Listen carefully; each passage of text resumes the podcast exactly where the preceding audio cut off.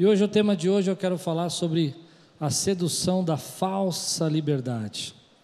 A sedução da falsa liberdade.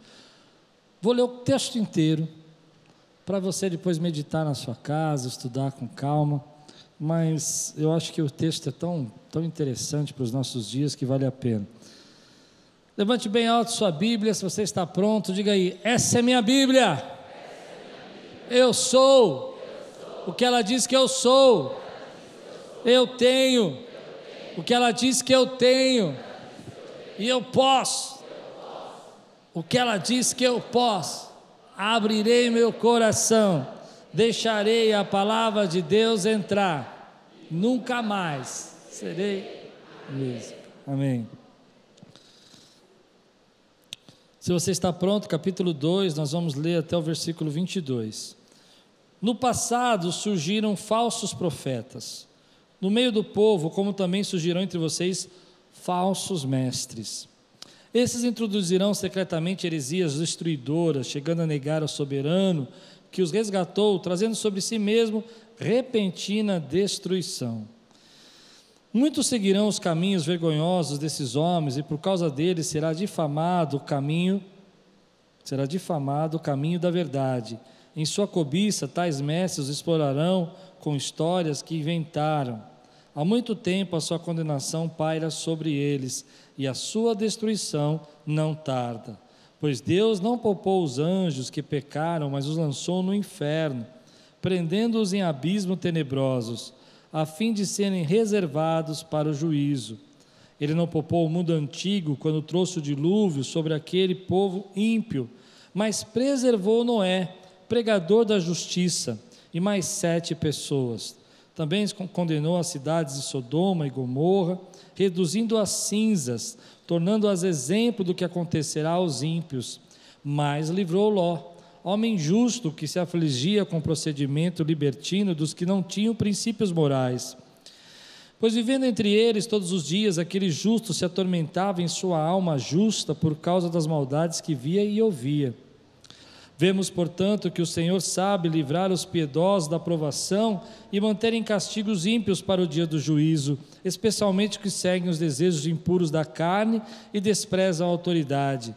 Insolentes e arrogantes, tais homens não têm medo de difamar os seres celestiais, contudo, nem os anjos, embora sendo maiores em força e poder, fazem acusações injuriosas contra aqueles seres na presença do Senhor mas eles difamam o que não conhece, o que desconhecem, e são como criaturas irracionais guiadas pelo instinto, nascidos para serem capturadas e destruídas, serão corrompidos pela sua própria corrupção.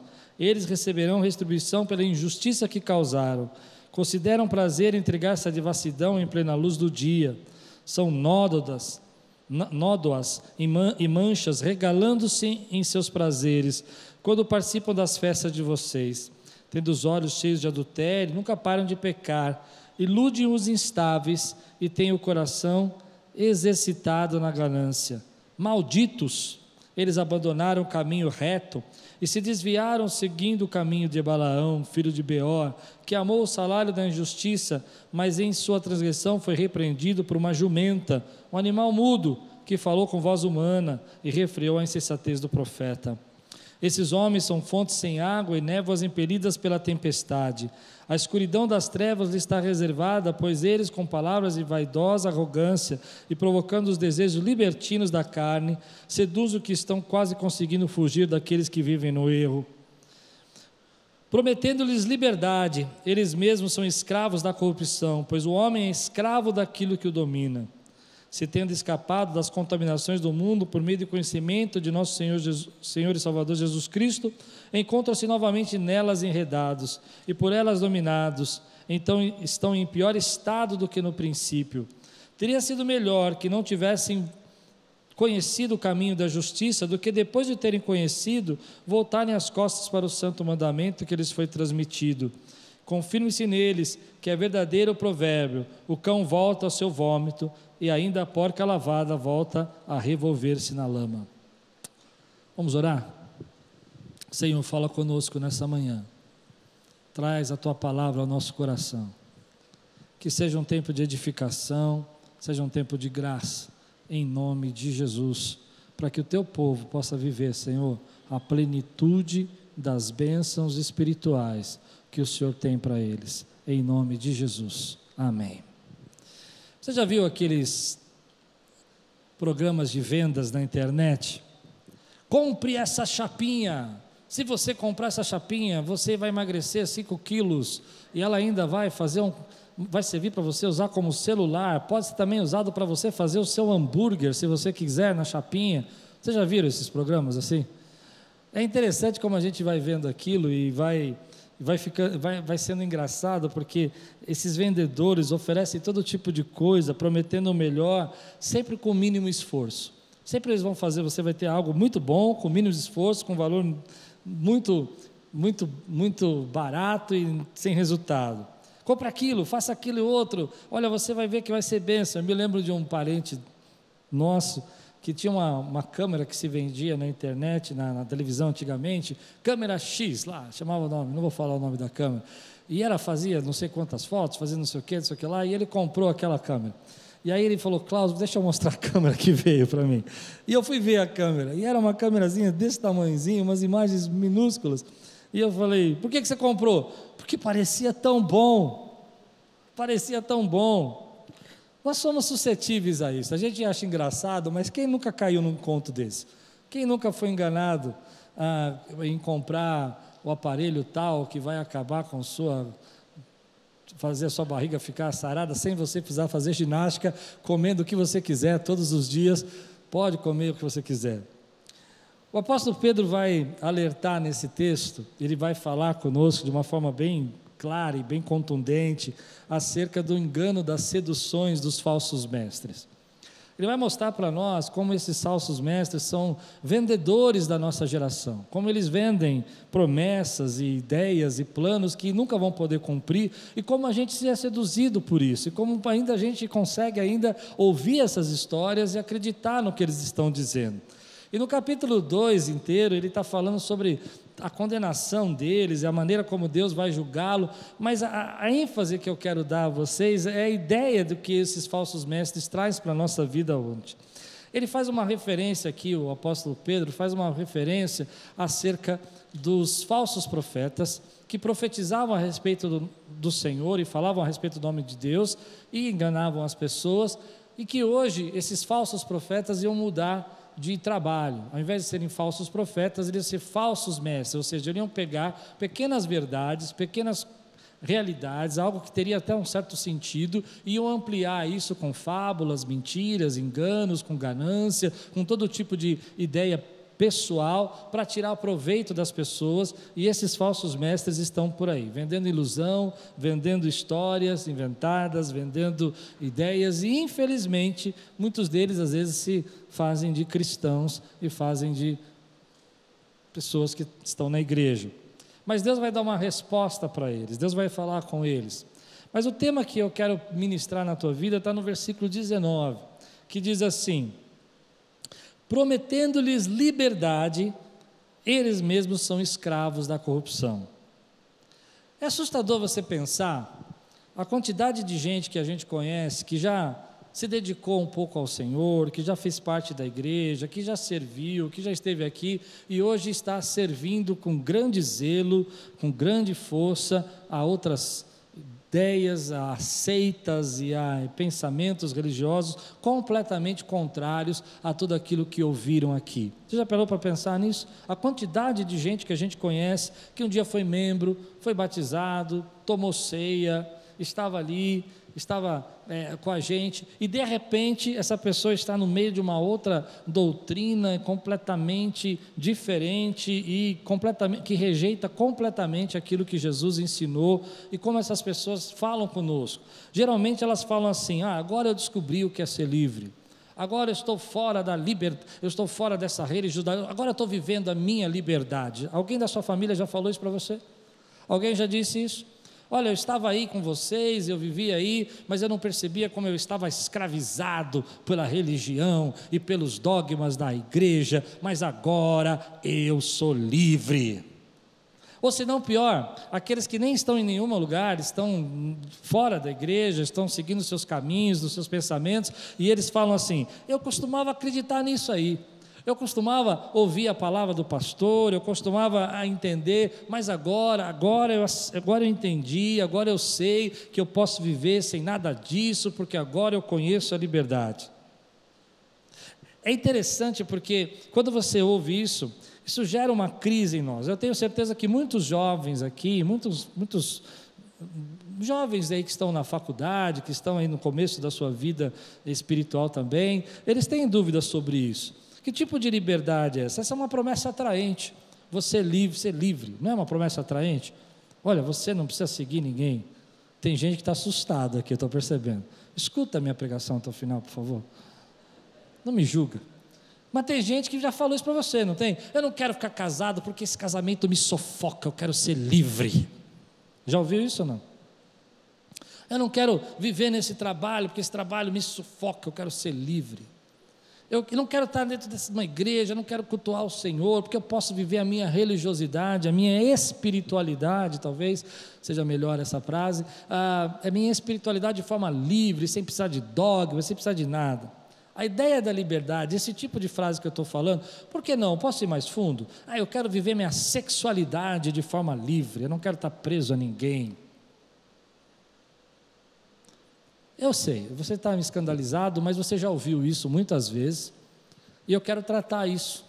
Amém? Porque às vezes a gente escuta isso e isso parece muito atraente, não parece? Você fazer o que você quer, a hora que quer, com quem quiser, do jeito que quer, não importando se vai doer alguém, não importando se vai machucar alguém, não importando se vai, se vai ferir alguém, você satisfazer seus desejos, sem se importar com os dogmas, sem se importar com os valores morais, parece atraente para uma geração, que a nossa geração dá um valor para esse tipo de liberdade enorme. Então muita gente está confuso com isso. Será que a igreja não é uma, uma, uma reunião de dogmas e pensamentos, ideias que vão prendendo você, que vão impedindo você de fazer o que você quer, de, vão coibindo, tolindo você, não permitindo que você faça aquilo que você gostaria de fazer, que isso te deixaria livre?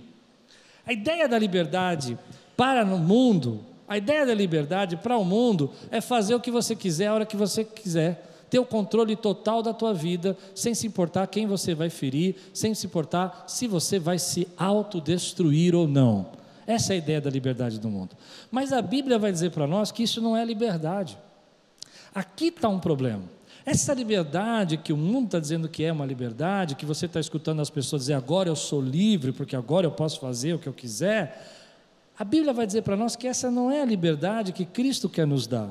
Essa atitude, na verdade, de dizer assim, eu faço o que bem entendo, eu ajo da maneira que eu quero, na verdade, essa é a essência própria, a natureza, é a essência do pecado.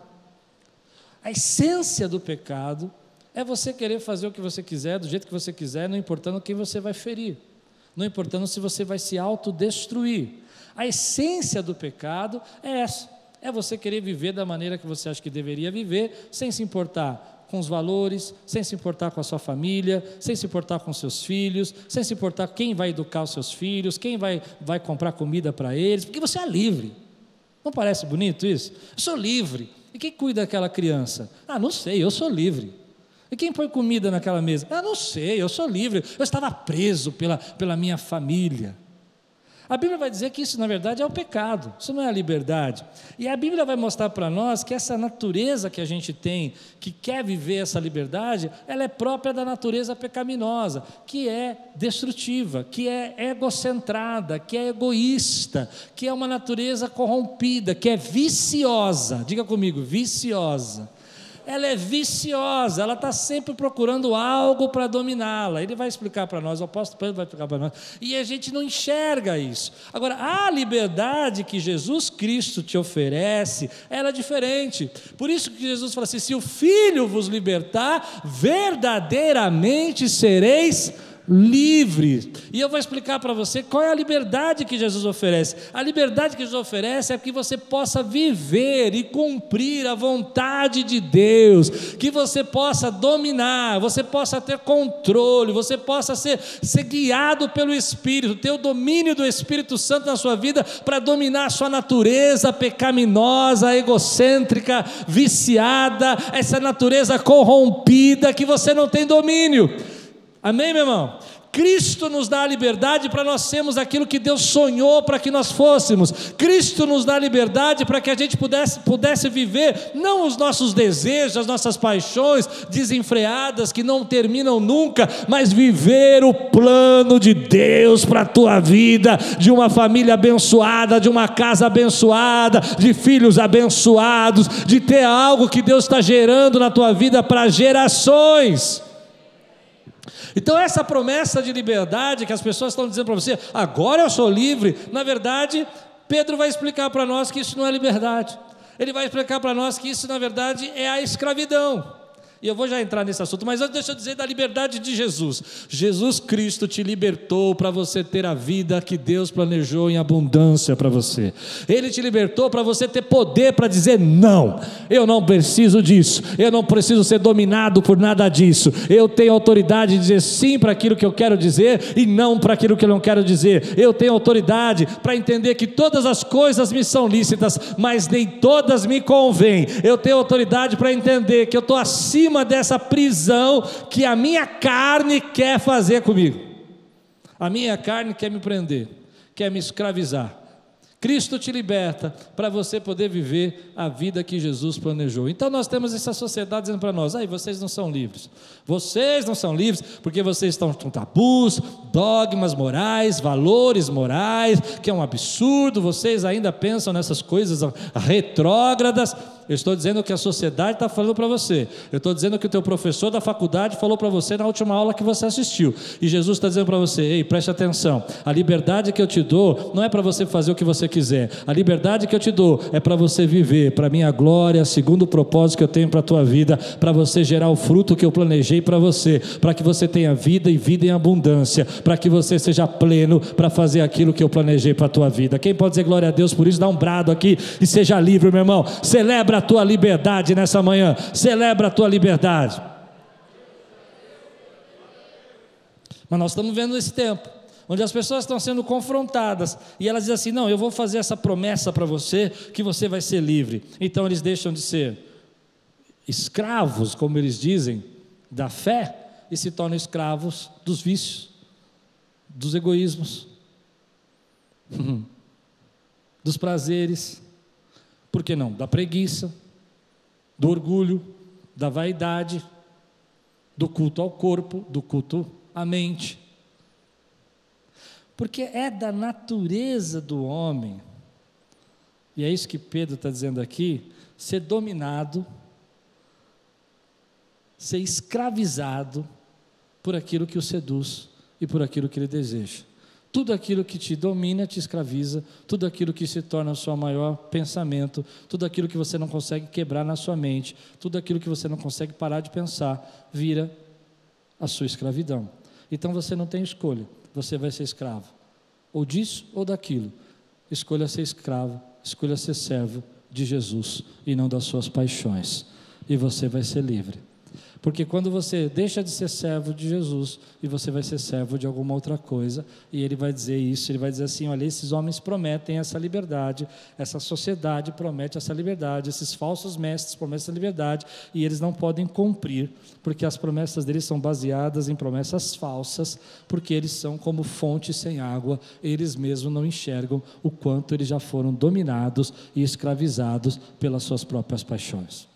Eles não conseguem ver isso, eles não conseguem enxergar. Eles também vai dizer, o texto vai dizer para nós, no versículo 19 e 20, que é oferecido aos cristãos, mas por falsos cristãos, por gente que nunca conheceu a liberdade que Cristo dá. Então, como você pode oferecer uma coisa que não funcionou para você, ou uma coisa que você não experimentou, porque você nunca experimentou a liberdade que Cristo te dá. E ele vai dizer para nós que eu acho mais interessante é que é oferecido através de uma experiência falsa porque eles mesmos não tiveram essa experiência com o Senhor de ser livre. Mas você teve essa experiência. Você teve essa experiência. Então, celebre a tua liberdade. Entenda que Cristo está te dando esse poder, essa autoridade de ser livre. Aliás, a palavra de Deus fala: se conhecereis a verdade, a verdade vos libertará. As pessoas hoje não conseguem entender, querido, que elas estão indo buscar essa liberdade, e é isso que Pedro está dizendo, numa fonte que não tem água. E o que é uma fonte que não tem água? É um lugar de ilusão, é um lugar onde está sendo iludido. Porque a única fonte que jorra a água da vida é Cristo Jesus. E só Ele pode, querido, satisfazer o desejo da sua alma. Então Pedro vai dizer para nós algo muito interessante: vai dizer, o homem é escravo daquilo que o domina. Ou seja, você vai sempre estar preso a alguma coisa. Então escolha estar preso a Jesus. Escolha viver a liberdade que Cristo te dá, que não é essa liberdade que o mundo diz, fazer o que você quiser, a hora que você quiser, porque essa liberdade que o mundo diz, na verdade, é a sua maior, prisão. Eu me lembro quando era garoto, eu queria ser livre. Adolescente rebelde quer ser livre, né? Quer fazer tudo que dá na minha cabeça. Essa escola é opressora. Esses professores são opressores. E tinha uma moça sentada na minha frente. Pensei muito se ia contar esse testemunho, porque não é muito legal, não. E aí ela estava sentada na minha frente, ela estava fazendo barulho, estava cantando e tal, e estava me atrapalhando, eu não entendia direito a aula, e estava me atrapalhando. Mas eu sou livre, eu sou livre para fazer o que eu quiser. Então fui lá e dei um tapa nas costas dela. Sou livre. Mas é que você nunca teve desejo de ser livre e matar alguém. Tá bom, você é tão duro. Você é livre de dar uma fechada em alguém. Você é livre de bater seu carro, que você é livre para prejudicar o que te fechou. Entende a nossa natureza pecaminosa, da nossa liberdade? Então eu fui, mas foi bom, foi bom. Deus me deu uma lição ali. Eu bati nas costas dela, ela levantou, quase me deu um tapa na cara, passou na, no meu nariz, fui parar, fui expulso da classe, não, não entendi nada da matéria, porque já não estava entendendo, fui quase expulso da escola, só não fui expulso da escola porque deu para aliviar a situação, e eu aprendi, que tipo de liberdade é essa que me escraviza? A partir desse momento eu não posso mais entrar na classe, a partir desse momento eu não posso mais aprender, a partir desse momento eu não posso mais viver o que eu queria viver, isso não é liberdade, isso é escravidão. Aquilo que te seduz te domina, e aquilo que te domina te escraviza.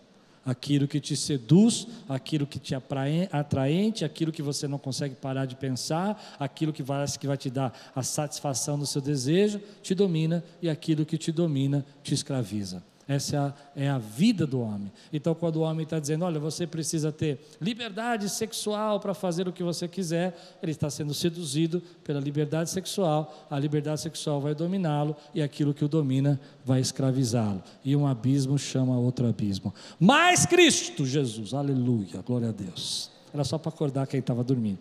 Mas Cristo Jesus, Ele vem e te liberta do domínio, da sedução da sua própria carne e te dá poder para dizer: ser livre, vive a, livre, a vida que eu te dei. Então a pergunta que, que a gente tem que fazer para nós não é só o que, que os falsos mestres ensinam, mas o que nos seduz. O que, que nos seduz? Porque lembra que eu comecei a falar para você da venda, que você achou que não tinha nada a ver, dos vendedores que vendem as coisas e a gente não entende? Por que, que eles são tão é, são tão bem sucedidos na venda de coisas que não funcionam? Porque nós somos atraídos por aquilo que nos seduz. Porque, na verdade, 50% é a habilidade de venda dele e 50% é o que nos domina. 50% é porque eles estão vendendo de uma maneira clara, forte para nós, a sedução. Eles estão dizendo para você: se você comprar essa chapinha, você vai ficar linda e maravilhosa. Você não está comprando uma chapinha, você está comprando o que te domina. Você quer ser linda, mas você já é linda e maravilhosa. Mas ele está dizendo que você vai ficar. Porque você não se aceita, porque você não se enxerga. Quem está entendendo o que eu estou pregando aqui? Então eles são muito bem-sucedidos porque eles pegam a gente naquilo que nos seduz. Se a sua sedução é ganância, você vai estar tá vendo todo dia alguma coisa que vai te fazer milionário da noite por dia. Basta você fazer só esse clique aqui e amanhã você vai ser milionário e vai ganhar. É Aí eu me pergunto, às vezes, quando eu vejo. Outro dia eu estava assistindo um comercial desse, né, de coisas aí, de ficar milionário, saudável, e eu falei, uau, que legal. E a minha filha parou do meu lado e falou, pai, será que alguém acredita nisso?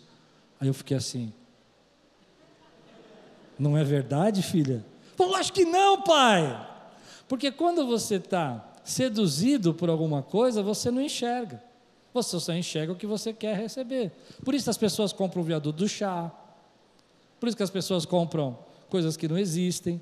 Porque elas são seduzidas por aquilo que elas cobiçam, aquilo que elas cobiçam é aquilo que elas dominam, aquilo que domina, aquilo que a domina. Que a domina? Fala mais alto. Escraviza.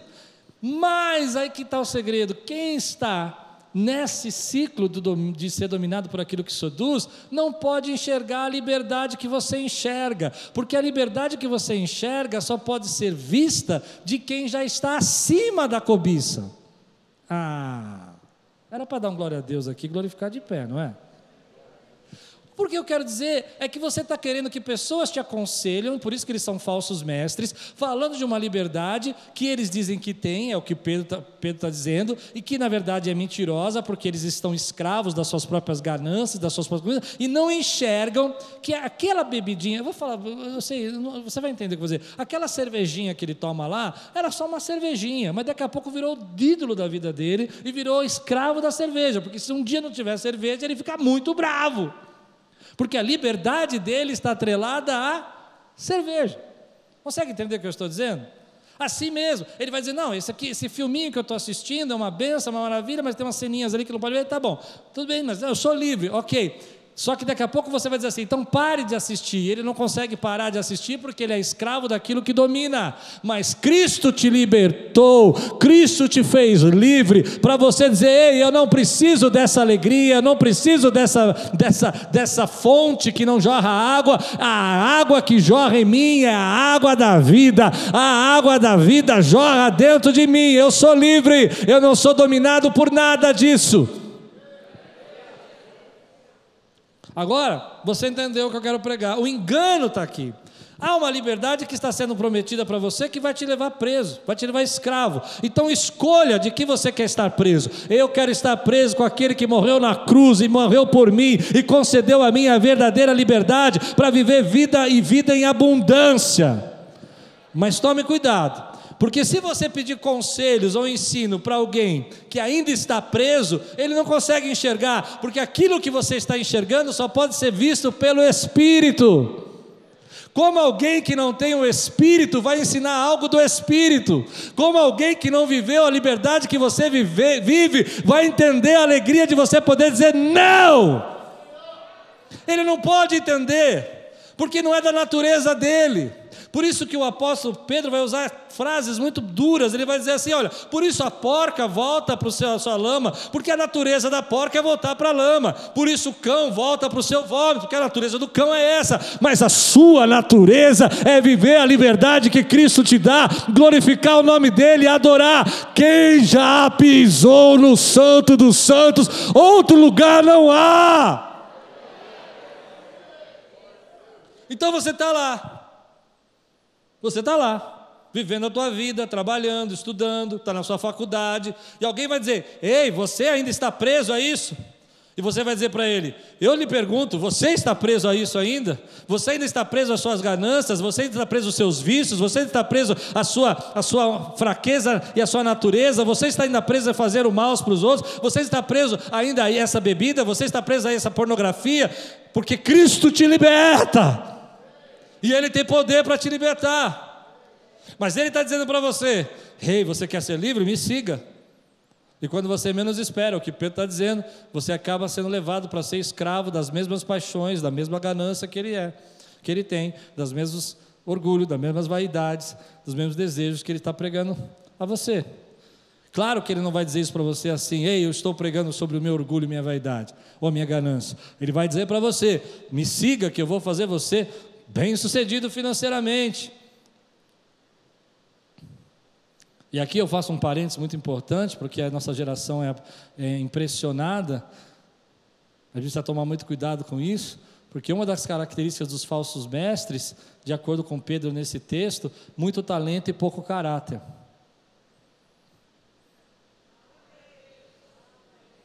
Muito talento e pouco caráter. E nós somos uma geração impressionada pelo quê? Pelo talento. A gente não se importa muito com o caráter das pessoas, a gente quer saber se ela é talentosa. Só que Pedro vai dizer para nós que a marca do falso mestre é justamente ser muito talentoso e não ter caráter nenhum. Porque a falta de caráter dele é o que vai levar você à destruição. E ele vai vender todas as ilusões, ele vai fazer todas as histórias inventadas para conseguir pegar aquilo que você cobiça mais. E aí você vai perguntar para mim, então como é que eu vivo nisso? Você vive, querido, a liberdade que Cristo te deu. E você não pode esperar que quem não tem essa liberdade vai entender o que você tem. Você não pode esperar que ele compreenda o que Deus deu a você. Quando você olha para esse texto, o apóstolo Pedro vai dizer algumas marcas né, que esses homens têm. Ele vai dizer aqui no versículo de 10 a 16, vamos ver juntos? Especialmente os que seguem os desejos impuros da carne, desprezam autoridades insolentes, arrogantes, tais homens não têm medo de difamar os seres celestiais. A primeira marca que eles têm, eles não têm temor, eles não têm temor à autoridade, eles não têm temor a Deus, eles não têm temor a ninguém. Eles falam mal de tudo aquilo que eles não entendem. Eles blasfemam da, da autoridade da família, do pai, da mãe, do que você quiser. Olha o que Pedro vai dizer: contudo, nem os anjos, que têm mais poder mais força e poder, fazem acusações injuriosas contra aqueles seres na presença do Senhor, mas eles não se importam. Mas eles difamam o que desconhecem e são como criaturas irracionais. O que Pedro está dizendo aqui, olha, eles estão difamando porque eles não conseguem enxergar o que você enxerga, eles não conhecem o que você conhece, eles não têm a experiência que você tem. Quem antigamente foi preso por alguma coisa, por algum vício, hoje sabe que Cristo te libertou. E eles não conseguem entender. Quem pode dizer amém por isso que eu estou pregando? Então você não pode esperar que eles vão compreender. São é, guiadas pelo instinto, nascidas para serem capturadas, destruídas, serão corrompidos pela sua própria corrupção. Ou seja, eles vivem para a sua própria corrupção. Eles receberão retribuição pela injustiça que causaram, consideram prazer entregar-se à devassidão em plena luz do dia, são nodas e manchas regalando-se em seus prazeres quando participo das festas de vocês, têm os olhos cheios de adultério, nunca param de pecar, inúteis estáveis e têm o coração exercitado na ganância. Marcas distintivas deles são: não tem temor, a interpretação e ensino deles não é inspirada, é racional, não tem absolutamente nada a ver com o que o espírito quer falar, é só com o que a carne fala.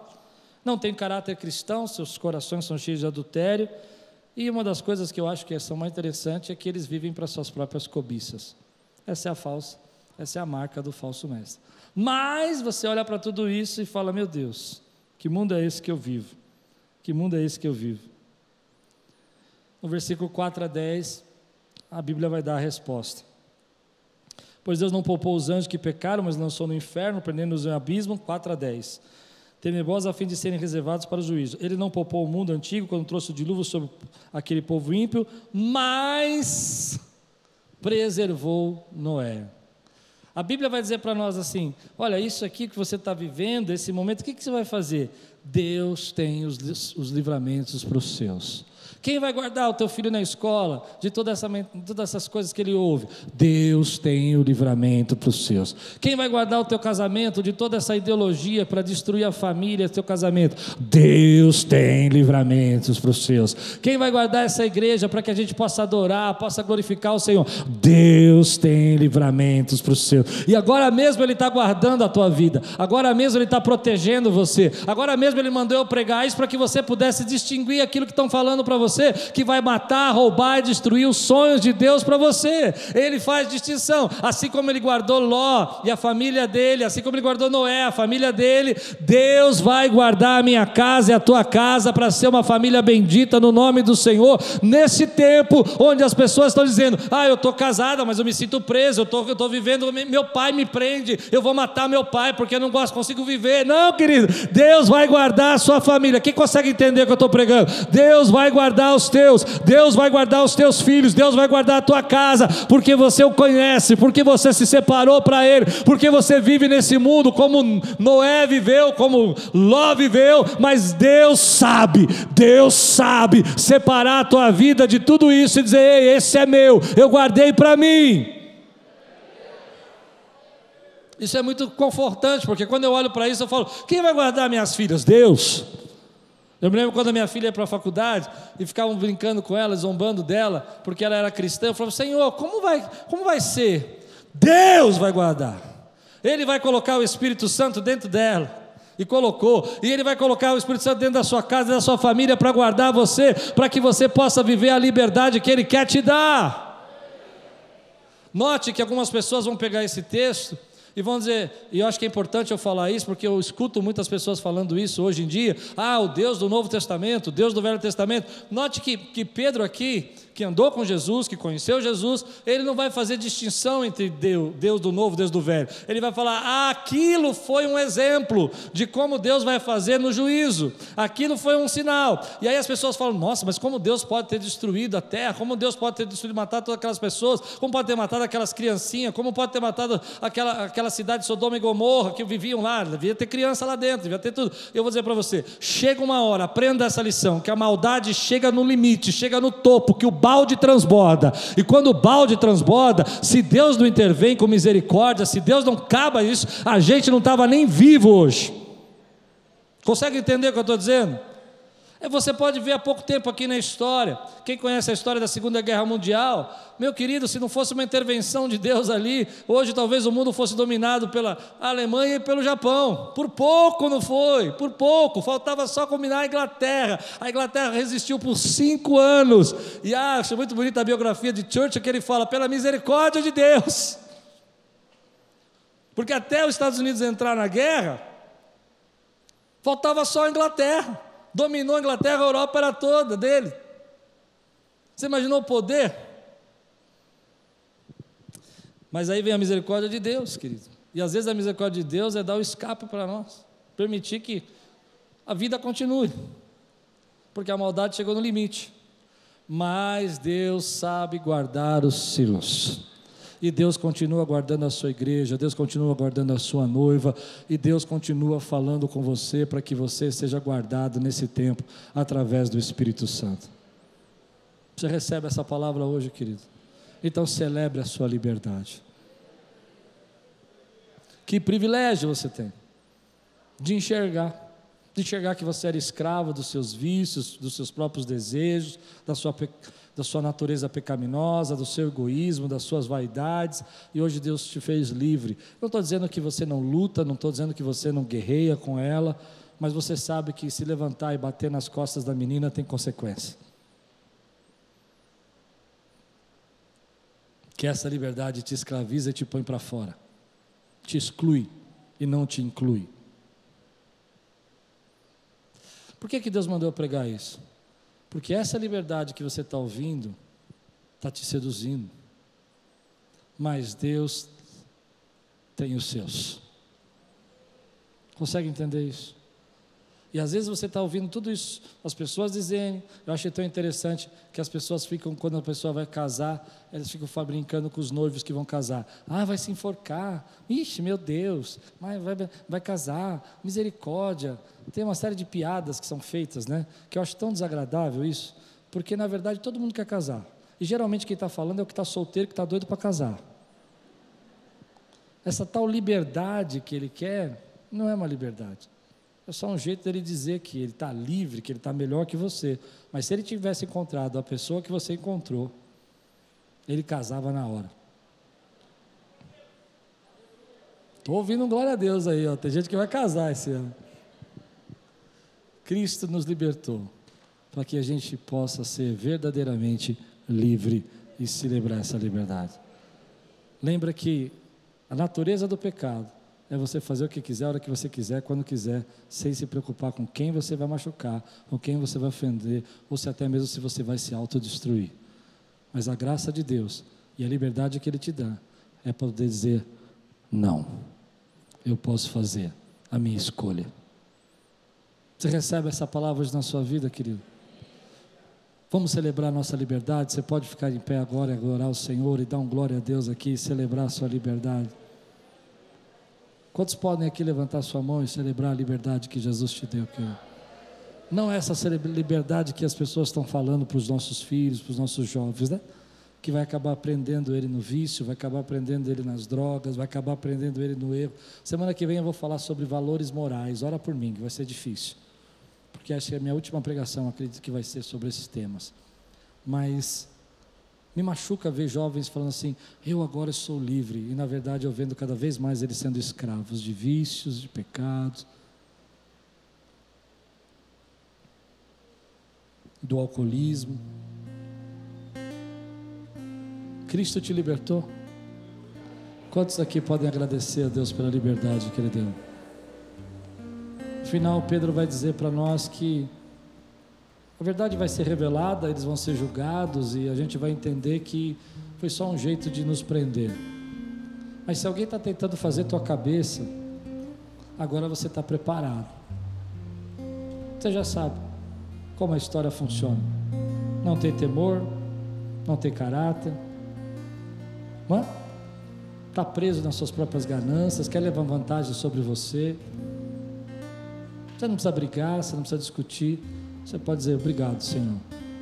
Porque se eu tenho teu espírito, eu enxergo. E se eu enxergo é porque eu sou livre. A certeza da sua liberdade é que você enxerga. Quando você enxerga é porque Cristo já te libertou. Hoje eu quero orar. Feche seus olhos. Alguém hoje aqui que quer ser livre. Não essa liberdade que o mundo está falando para você, mas ser livre e permitir que o Espírito Santo controle a tua vida, te dê o domínio, te dê a autoridade. Ser livre de você poder ser aquilo que Deus sonhou que você fosse. Ser livre de poder viver os planos de Deus e viver a glória que Deus tem para você. Alguém hoje que precisa disso, precisa viver. Deus te abençoe em nome de Jesus. Deus te abençoe em nome de Jesus. Levante sua mão se você precisa disso. Eu quero orar com você. Só com aqueles que estão precisando dessa liberdade. Deus te abençoe em nome de Jesus. Deus te abençoe. Põe bem alto sua mão. Quero ver aqui quantas pessoas aqui Deus está falando hoje. Celebra essa liberdade que Cristo está te dando agora. Celebra essa liberdade. Quanta gente, quanta gente. Aleluia. Deus te abençoe. Deus te abençoe. Você que está com sua mão levantada, diga assim: Senhor, se o, se o Filho me libertar, verdadeiramente eu serei livre. E nessa manhã eu celebro a liberdade que o Filho me dá para ser tudo que Deus planejou para mim.